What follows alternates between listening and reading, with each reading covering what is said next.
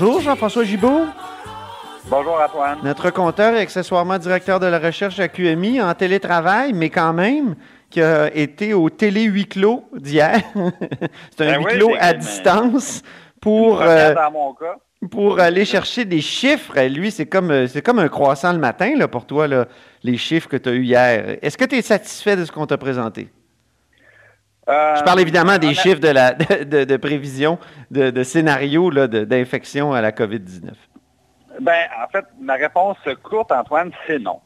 Euh, ça faisait déjà deux, trois jours qu'on voyait une petite tension entre M. Arruda et M. Legault. Ben oui. Euh, M. Arruda, dans le fond, essayait diplomatiquement de dire, dans le fond, ces, ces anticipations-là, ces prévisions-là, la- les modélisations qu'on peut faire, bon, on peut en, en tirer certains, on peut en tirer certaines informations, mais c'est un peu comme demander à un météorologue, hey, tu sais, j'ai un canne prévu dans deux semaines, est-ce qu'il va faire beau? Ouais. Euh, pourquoi qu'on ne demande jamais ça à un météorologue, même s'il est diplômé? Parce qu'on le sait qu'une prévision météorologique deux semaines en avance, ça veut absolument rien dire et c'est lui qui va le reconnaître en premier. Donc oui, dans son modèle, il y en a un résultat, c'est marqué qu'il va faire soleil. Mais dans la réalité, c'est pratiquement comme lancer un 25 cents dans l'air et c'est exactement ça que M. Arruda essayait d'expliquer. De l'autre côté, on avait M. Legault qui disait, oh mais nous, on a de la pression, les gens veulent savoir, les gens veulent, veulent avoir une idée quand est-ce qu'ils vont sortir de chez eux. Ben oui. En plus, On met il y pas le, le Québec sur pause, euh, Ben, comment dire, sans s'expliquer, là. Ben, C'est normal. Et puis il y avait le voisin d'à côté, là, en Ontario, Doug Ford, qui lui en a euh, relâché beaucoup de prévisions. Euh, puis là, évidemment, ça mettait une pression pour le Québec en disant, ben si l'Ontario euh, le fait, pourquoi nous, on ne le ferait pas? Alors, dans ce contexte-là, il y a eu ben, deux, trois jours d'attention de M. Legault et M. Arruda, puis finalement, bon, ben, euh, M. Legault a dit, ben oui, on va les donner les, les prévisions, puis c'était hier.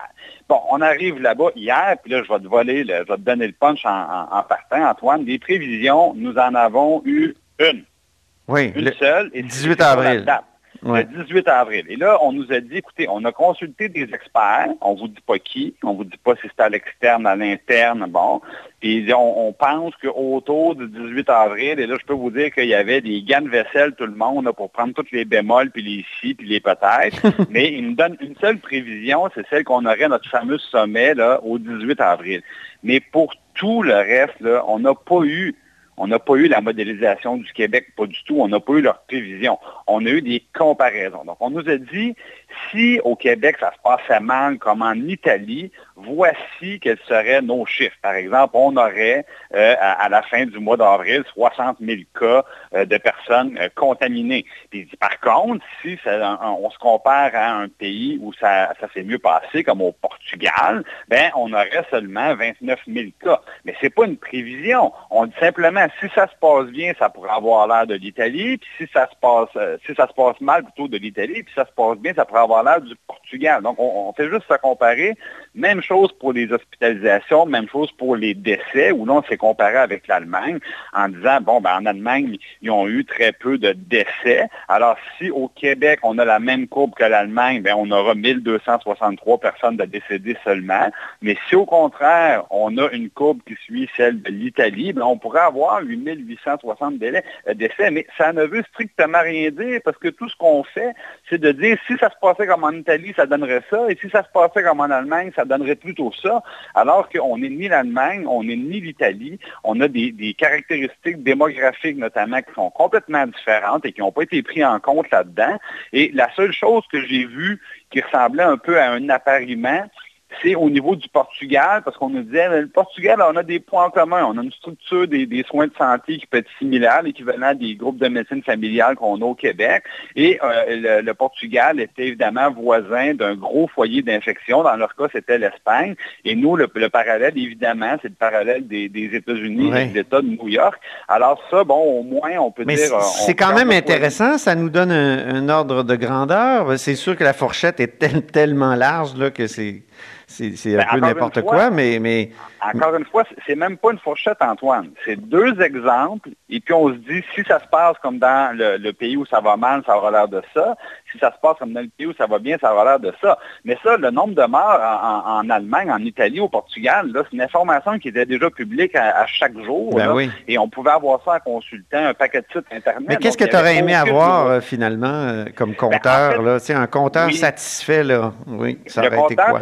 Il était plutôt d'accord avec M. Arruda qui dit euh, donner nos prévisions deux, trois, un mois à l'avance, ça ne vaut pas plus cher que la météo. Moi, euh, je comprends bien ça et j'accepte ça.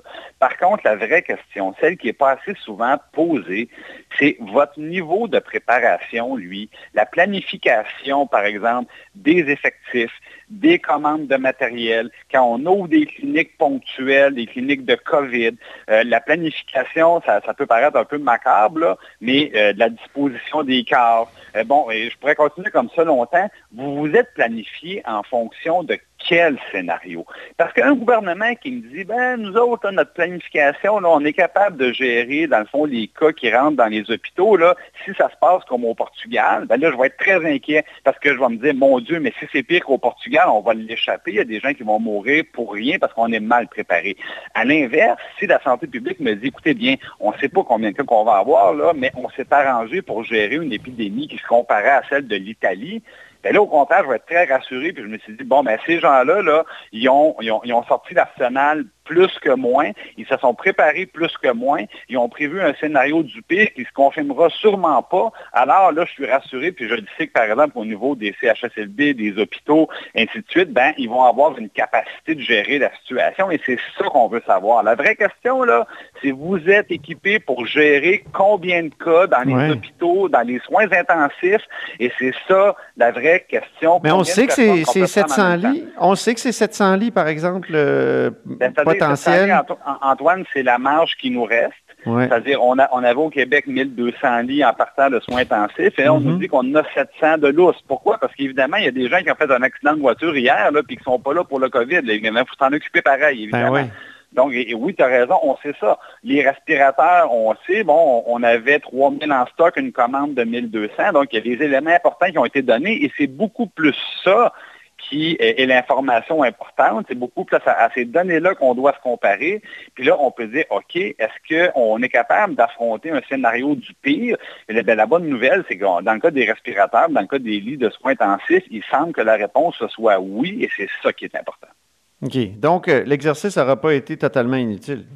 Ben, C'est-à-dire que les informations importantes, Antoine, c'est pas dans le briefing d'hier qu'on les a connues. c'est ça. OK. Donc, oui, ça a été inutile. Est-ce que je te dirais ça? Bon, OK, correct. Ben, euh, je dirais qu'on est venu répondre à un, espèce de, besoin de savoir, d'avoir une idée. Euh, les gens veulent savoir quand est-ce qu'ils vont sortir de chez eux. Puis on, leur a dit, bon, ben écoutez, on vous donne une date le 18 avril. Mais là, les gens, bon, faut pas s'accrocher trop après ça. Il euh, ne faudra pas crier victoire en sortant les deux bras dans les airs, pas de protection le 19 non plus, ça serait pas une bonne idée. peut-être que ça va aller plus vite, peut-être que ça va aller moins vite, mais on nous dit, bon, aux alentours du 18 avril, on devrait y être ou pas loin. Très bien. Parlons de la prestation canadienne d'urgence maintenant. Euh, il y a des gens qui ont reçu deux, trois chèques. En tout cas, euh, est-ce que c'est euh, vraiment un problème d'arrimage avec l'assurance emploi ou comment tu vois là, cette, ce petit couac?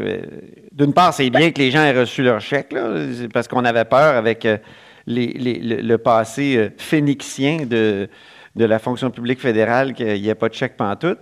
Mais euh, est-ce qu'il y, a un risque que certaines personnes partent sur euh, le party? fassent la ben, fête? Exactement. Moi, c'est là que je voulais amener une, réflexion, que tout le monde soit bien prudent. La bonne nouvelle, c'est que le gouvernement fédéral a livré la marchandise. Bon, ouais. des demandes 6 Là, déjà, euh, hier, aujourd'hui, les chèques rentrent. Donc, ils ont livré la marchandise. S'il y a des gens qui avaient plus de revenus, ben, euh, ça va donner un bon coup de main. Ils vont pouvoir euh, aller à l'épicerie, faire l'essentiel. Ça, c'est la très, très bonne nouvelle. Et là, par exemple, tout le monde se dit, ah, mais mon Dieu, mon voisin a reçu deux chèques, ma femme en a reçu trois. moi, j'ai reçu et mon chèque d'assurance emploi et mon 2000 dollars. Ah, ah, ah, ah, que c'est donc drôle.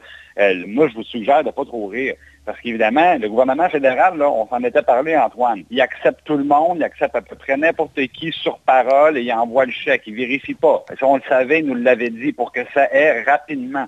Mais maintenant, ils vont vérifier dans les prochains mois. Et là, ben, ceux qui vont faire le parti, comme tu dis, ils vont avoir une, très, très, très mauvaise surprise. Ils vont devoir rembourser.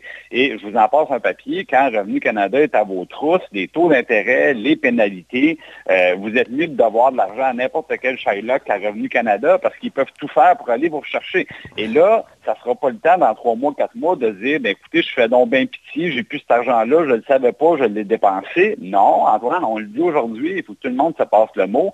Si vous recevez deux puis trois chèques, dépensez pas l'argent, mettez ça de côté et inquiétez-vous pas, on va vous la redemander un jour, ou même vous mhm. pouvez rappeler pour le signaler, parce que si vous pensez partir avec le magot, ça va vous rattraper, puis il va y avoir des intérêts de charger, puis là, des fois, on peut se mettre véritablement dans le trouble comme ça. Alors, surtout, ne pas penser que cet argent-là va rester dans vos poches, ça ne sera pas le cas.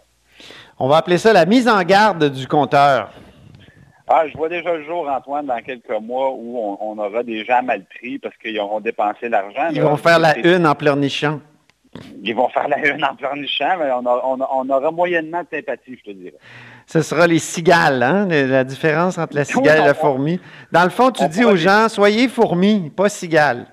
Exactement. Soyez fourmis, pas cigales. Puis, ben, on, on, ça comme ça, prendre les cigales. Je sens qu'on on pourra faire parler dans quelques mois des, cigales qui auront oui, chanté. Exactement. Merci beaucoup, Jean-François. Merci, Antoine. C'est Jean-François Gibault, évidemment, notre compteur et accessoirement directeur de la recherche à QMI. Vous êtes à l'écoute de La Haut sur la colline?